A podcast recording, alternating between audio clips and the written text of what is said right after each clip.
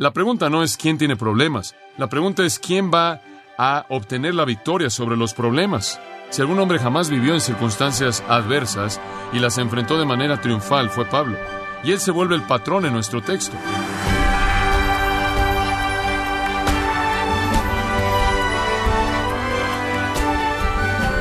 Le saluda su anfitrión Miguel Contreras, dándole la bienvenida a Gracia a vosotros con el pastor John MacArthur. Los consejeros de crisis creen que una crisis es un obstáculo que durante un tiempo es insuperable mediante el uso de métodos habituales de resolución de problemas.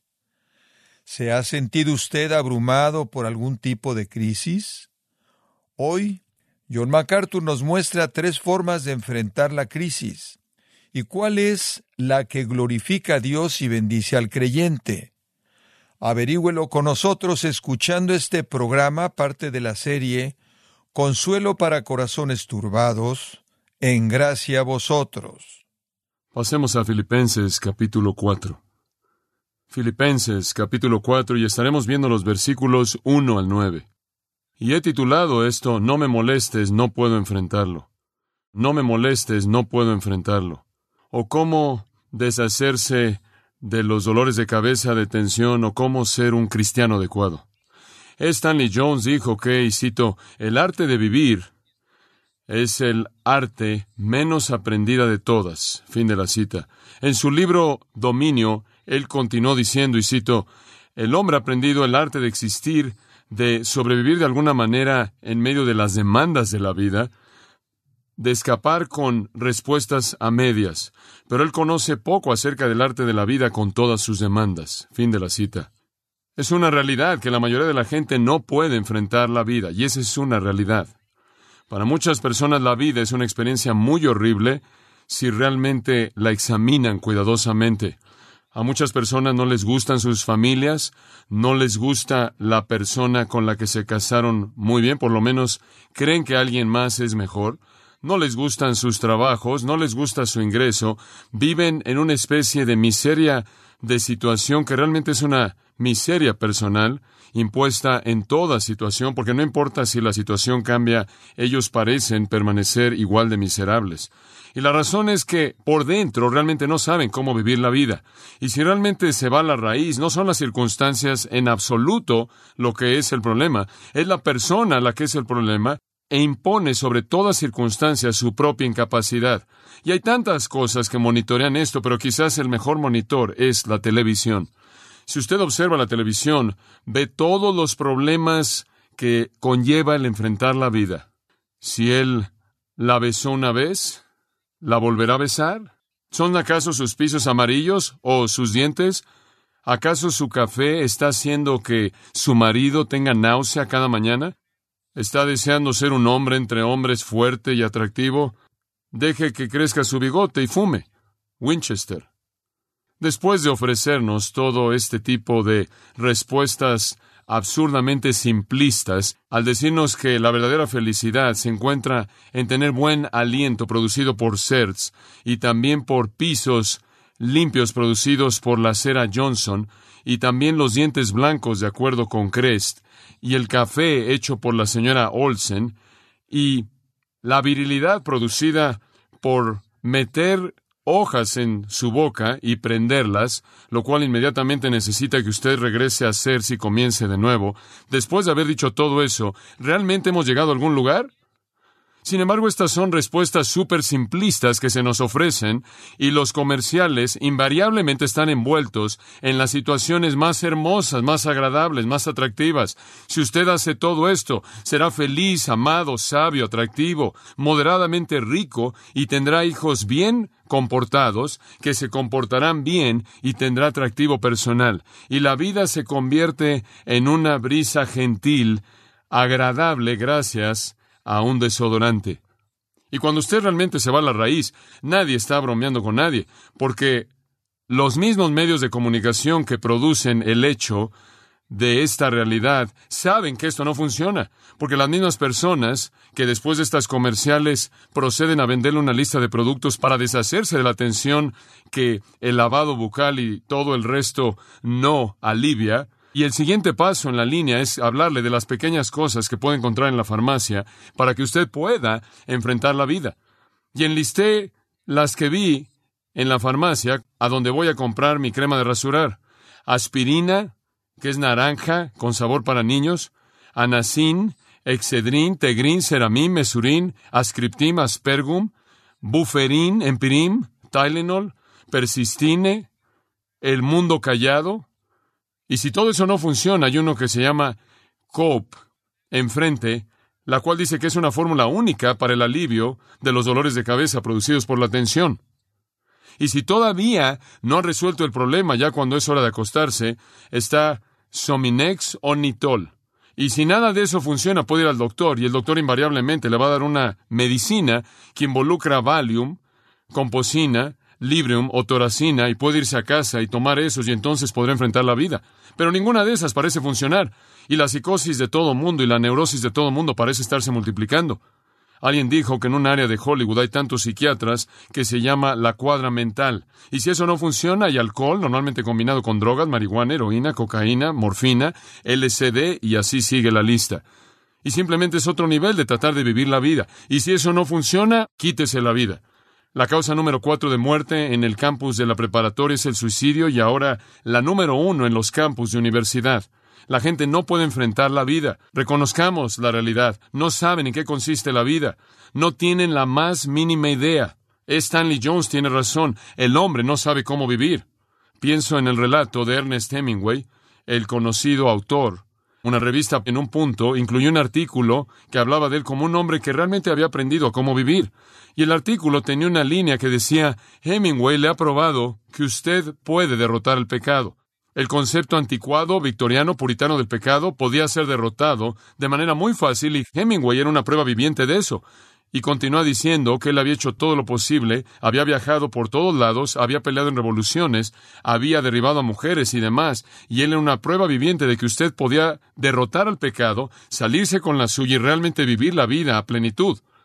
Diez años después de que ese artículo salió, Hemingway tomó una pistola, se la colocó en su cabeza y se voló la tapa de los sesos. Él nunca aprendió a cómo vivir y él pagó por ello un alto precio. Ahora todo el mundo tiene problemas. Job dijo, el hombre nace para los problemas. Todo el mundo tiene problemas. La pregunta no es quién tiene problemas. La pregunta es quién va a obtener la victoria sobre los problemas. Esa es la pregunta. ¿Quién puede enfrentarlos? Ahora, solo hay tres maneras de enfrentar los problemas en la vida. Únicamente hay tres maneras de vivir la vida. O usted entra en pánico, o usted tiene una reacción alérgica, o entra en pánico, se enoja, o se desmorona digamos que usted se vuelve hacia adentro y se retrae silenciosamente y se come de adentro hacia afuera y contrae todo tipo de enfermedades psicosomáticas o enfrenta la situación en victoria. O usted responde de manera alérgica o en pánico, enojada, o se desmorona, u obtiene la victoria. Y obtener la victoria es la única manera en la que usted puede vivir. Esa es la única manera. No hay otra manera. Estar realmente vivo a plenitud, en el sentido más rico, es enfrentar los problemas y salir victoriosamente. Dice usted, sí, entiendo. ¿Cómo? Bueno, para poder saber cómo, y no estoy tratando de ser sobresimplista, quiero darle lo que la palabra de Dios dice como una respuesta básica. Y creo que para ver cómo vemos al apóstol Pablo. Si algún hombre jamás vivió en circunstancias adversas y las enfrentó de manera triunfal, fue Pablo. Y él se vuelve el patrón en nuestro texto. Filipenses 4, observa el versículo 9. Lo que aprendisteis y recibisteis y oísteis y visteis en mí, esto haced. Deténganse ahí. Ahora Pablo dice, si usted va a vivir la vida, véala como se ve evidenciada en la manera en la que vivo. Ahora, hombre, usted debe tener confianza de su vida espiritual para poder presentarse como el patrón. El hecho de que un cristiano pueda decirle al resto de la comunidad cristiana, si quieres ver cómo vivir la vida, veme. Dice usted, oye, esa es la culminación del egoísmo. No necesariamente. Lo es si usted no es realmente el mejor que puede encontrar. El apóstol Pablo inclusive dio un paso hacia adelante y él dijo, síganme. Dice usted, Pablo, no, eso no está bien. Sí, es porque estoy siguiendo a Jesucristo, estoy traduciendo la vida de Cristo en mi vida para que ustedes puedan seguir mi ejemplo. Y entonces Pablo establece el estándar aquí, no es orgullo. Pablo está diciendo, yo he aprendido a enfrentar la vida y quiero compartir eso con ustedes. No es orgullo, es desear el comunicar lo que él ha aprendido y lo quiere comunicar a todo mundo. Es generosidad, queridos hermanos, no orgullo. Él ha aprendido el secreto de enfrentar la vida. Él ha aprendido el secreto de la victoria y él dice, ahora observen y vean la manera en la que lo hago, ustedes háganlo. Él estaba capacitado, él estaba tan capacitado que podía cantar en la cárcel. Él estaba tan capacitado que él podía estar de pie con valentía ante los griegos en el Areópago y declarar su fe sin doblar la rodilla. Él podía estar cara a cara con Félix, Festo, Agripa, con su vida en manos de ellos, y lo hizo sin temor. La capacidad en la vida de Pablo le permitió ser prisionero en su propia casa y nunca se quejó. Finalmente le permitió colocar su cabeza en un bloque y alguien más la quitó de su cuerpo. Y todo eso debido a que Pablo tenía la capacidad y él dice, lo que han aprendido y recibido y oído y visto en mí, háganlo. Conformen su vida de acuerdo con la mía. Yo sé cómo enfrentar la vida. He aprendido el secreto. Esto no es orgullo, esto es generosidad. Esto es compartirlo con nosotros. Dice usted, bueno, ¿qué es lo que trajo esa capacidad? Muy bien, vamos ahora a regresar a los versículos 1 al 8 y vamos a ver las claves para la verdadera capacidad. Hay muchas claves para vivir de manera adecuada. Clave número uno, una postura adecuada. Una postura adecuada. Lo primero que viene a mi mente cuando pienso en esto es que si usted no sabe dónde está, si usted no entiende su lugar en el universo, como mi papá solía decir, si usted no es nada más que un pedazo de protoplasma esperando en convertirse en estiércol, y esa es su filosofía de la vida, entonces usted está en serios problemas. Si usted solo existe para el día del boxeo, para que sea golpeado y que sea noqueado y termine en el piso, y alguien le aviente un lirio, usted realmente está en una situación mala. Debe haber una razón, debe haber algo en lo cual puedo colocar mis pies y permanecer de pie. Tengo que tener una razón para vivir. Debe haber una rima para mi existencia. Y yo creo que en un sentido, esto es lo que comenzamos a ver en el capítulo 4, versículo 1. Por lo menos hace referencia a esto y lo estamos estirando un poco en su sentido inicial, pero veamos el versículo 1. Así que, hermanos míos, amados y deseados, gozo y corona mía, estad así firmes en el Señor, amados. Ahora, ese es el primer principio de estar capacitado. Una postura firme, una postura adecuada. La vida adecuada comienza con estar firmemente arraigado. Y ahora observe que dice, estad firmes en el Señor. Ahora, esta postura adecuada, capaz, es en Cristo. No hay otra postura adecuada. El término en Cristo está por todos lados. 132 veces en las cartas de Pablo él habla acerca de estar en Cristo. El cristiano vive en Cristo, así como un ave vive en el aire, así como un pez vive en el agua, así como las raíces de una planta viven en la tierra. Así también el creyente vive en Cristo. Él está en unión, su existencia entera está permeada por la presencia de Jesucristo. Él está en Cristo. Y lo que eso significa simplemente es una unión total con Cristo. Pablo llega al punto de decir nosotros, dice él, yo estoy crucificado con Cristo, pero yo vivo. ¿Cuál es la siguiente línea? Mas no soy yo el que está viviendo, sino Cristo en mí. Yo estoy indisolublemente ligado en una vida en común con Cristo. Y leemos acerca de esto en el texto. Dice Cristo en vosotros. En algunos lugares la esperanza de gloria, en otros lugares dice ustedes en Cristo. Estamos conectados con Cristo. En Juan 15 Jesús dice, las verdaderas ramas, los verdaderos pámpanos permanecen, ¿en dónde? En mí. Y entonces hay un sentido en el cual estamos en Cristo. Ahora esa es la base de una postura firme. Si un hombre intenta vivir en el mundo fuera de Cristo, no tiene nada sobre qué estar de pie. Todo es arena movediza. Entonces, para comenzar, un hombre debe estar en Cristo. Como puede ver la existencia, es como los antiguos decían, sabe una cosa, el hombre está inquieto hasta que encuentra su descanso en Dios. La existencia es algo temporal, algo que flota, es variable, misterioso, hasta que un hombre encuentra a Dios y de pronto Él sabe por qué existe y sabe en qué consiste la vida y Él sabe en qué consiste amar y Él sabe lo que es el tiempo, en qué consiste y en qué consiste la eternidad y Él sabe cuál es el propósito de su vida. Pero eso no lo conoce hasta que conoce a Dios y la única manera en la que alguien puede llegar a conocer a Dios es a través de Cristo. Ninguno viene al Padre, dice Jesús, sino que por mí. Y la única manera en la que usted jamás llegará a conocer a Cristo es oír acerca de Él, leer acerca de Él en los Evangelios, ver lo que hizo y creerlo con todo su corazón. Y entonces, para comenzar, para poder enfrentar la vida de manera adecuada, demanda tener una postura adecuada. La adecuada comienza con una relación personal con un Dios vivo, a través de un Cristo vivo por fe. Ahora quiero ilustrarle esto a partir de mis personas favoritas en la Biblia. Habacuc. Pase Habacuc. Habacuc estaba enfrentando problemas. Vio Israel, capítulo 1, él vio Israel, Israel estaba de cabeza. Y entonces dijo, Dios, debes hacer algo en Israel. Israel está de cabeza, hay iniquidad y hay todo esto. Y versículo 4 él dice, la ley y la justicia no salen, los impíos vencen al justo, la justicia está pervertida. Y ah, es terrible aquí en Israel. Dios trae avivamiento, haz algo. Y Dios dice, muy bien, voy a enviar a los caldeos para aplastar a Israel. Y Habacuc dice, eso no es lo que yo esperaba, los caldeos. Y él no puede entender lo que está pasando. Los caldeos son peor que los israelitas. ¿Cómo puede Dios usar a alguien peor para juzgarlos? ¿Por qué Dios no simplemente desciende y les da un avivamiento espiritual? ¿Por qué los aplasta de esa manera? Y él no lo entiende. Y usted dice, ajá, él está al borde de no ser adecuado, de no poder enfrentar la situación. Y usted tiene razón. Él está comenzando a tambalearse. Y él está en lo que llamamos la tierra débil, la tierra suave.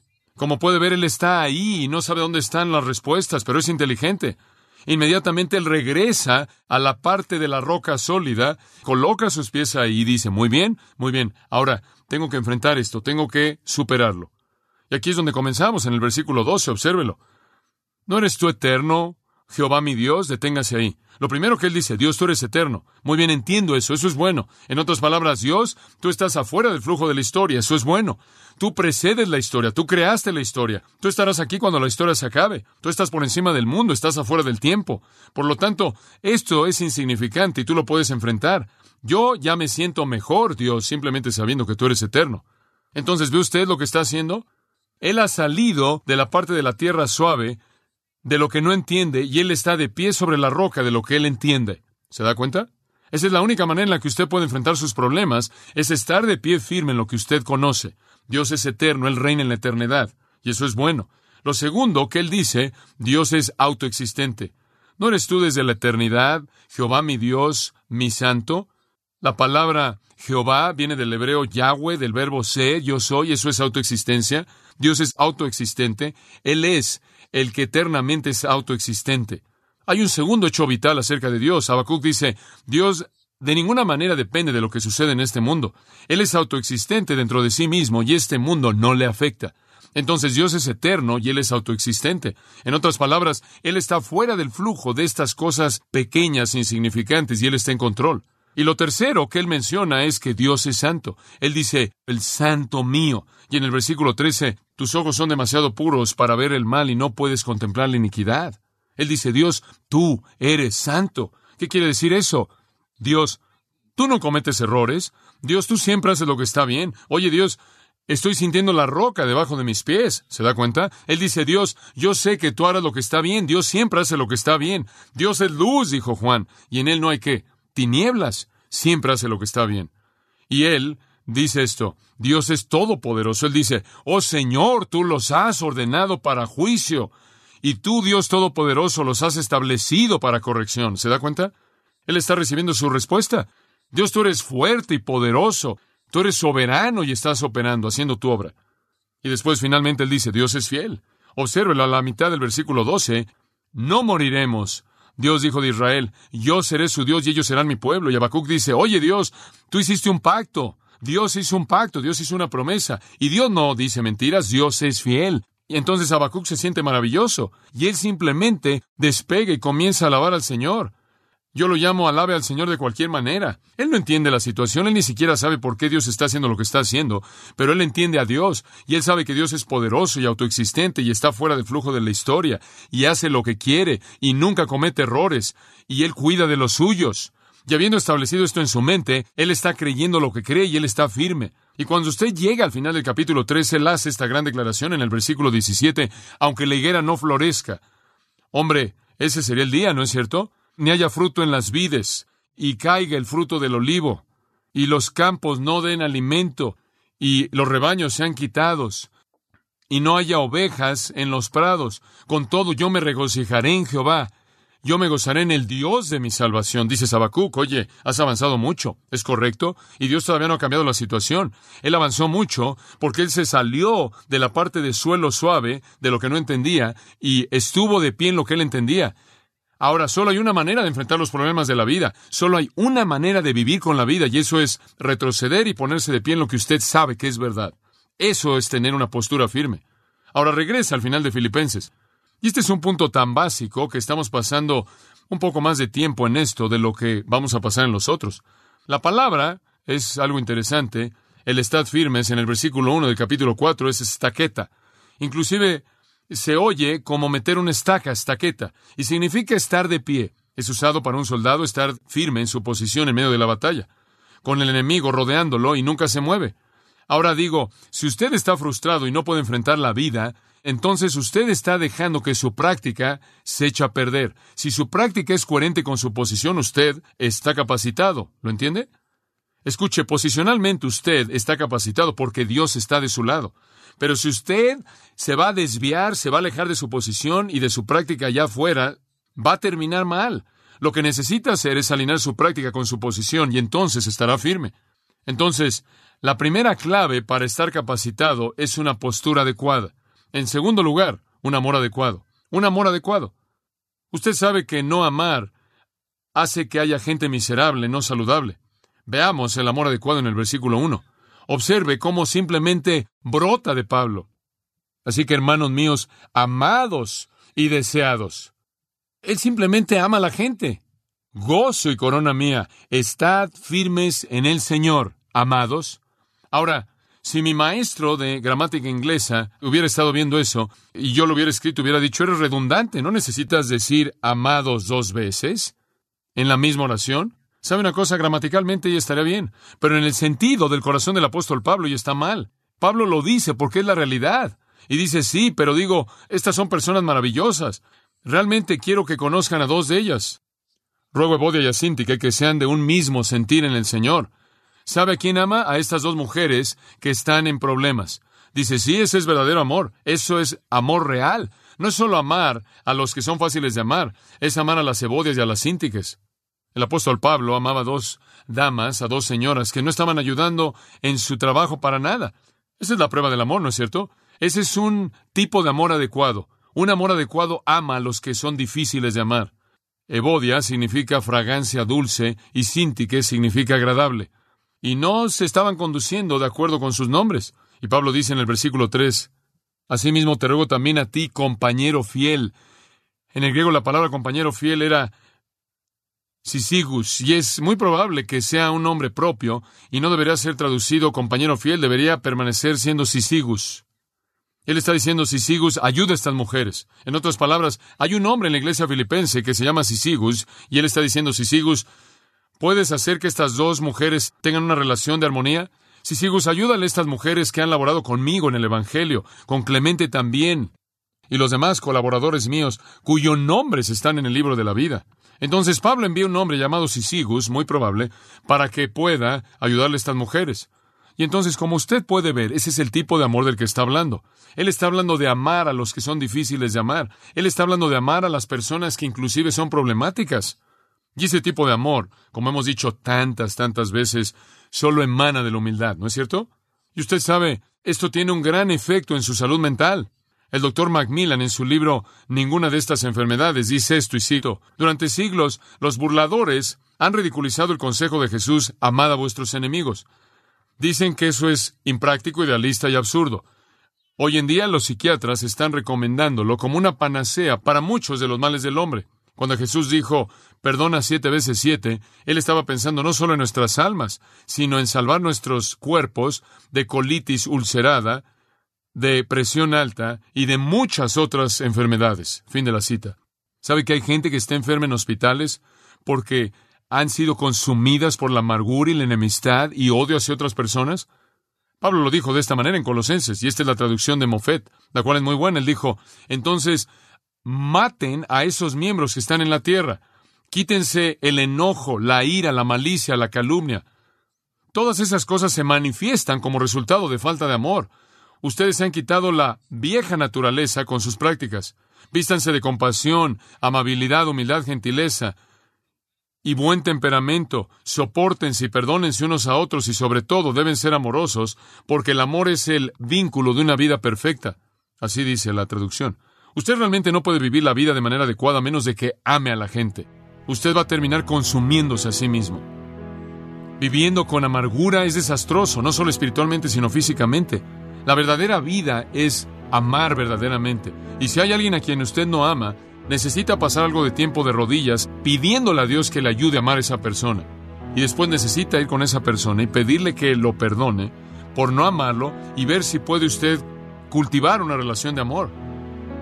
Es lo más saludable que usted jamás hará en su vida, fuera de conocer a Cristo. El amor de Cristo es suyo, entréguese a su flujo en su vida, ni siquiera necesita generar el amor, está ahí, simplemente déjelo salir. Entonces, la capacidad viene de una postura adecuada y un amor adecuado. Una postura adecuada y un amor adecuado.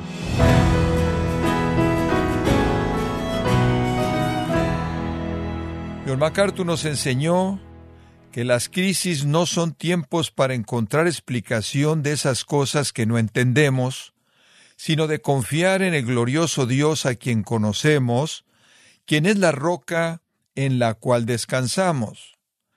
Estamos en la serie Consuelo para Corazones Turbados, aquí en Gracia a Vosotros. Estimado oyente, quiero invitarle a leer el libro La libertad y el poder del perdón, escrito por John MacArthur, donde nos muestra que una vida que ha sido perdonada por Dios está llamada a perdonar para contar con la intimidad espiritual con su Salvador. Adquiéralo ingresando a gracia.org o en su librería cristiana más cercana. Y como lo hago regularmente, le recuerdo que puede descargar todos los sermones de esta serie Consuelo para Corazones Turbados, así como todos aquellos que he escuchado en días, semanas o meses anteriores, animándole a leer artículos relevantes en nuestra sección de blogs, ambos en gracia.org. Si tiene alguna pregunta o desea conocer más de nuestro ministerio, como son todos los libros del pastor John MacArthur en español, o los sermones en CD que también usted puede adquirir, escríbanos y por favor mencione la estación de radio por medio de la cual usted nos escucha en gracia a vosotros. Es importante conocer no solo el país y ciudad de donde usted nos escucha, sino también la radio. Para quienes contactan nuestro ministerio por primera vez, pueden solicitar una copia del mensaje de promoción sin costo alguno, un mensaje por oyente únicamente.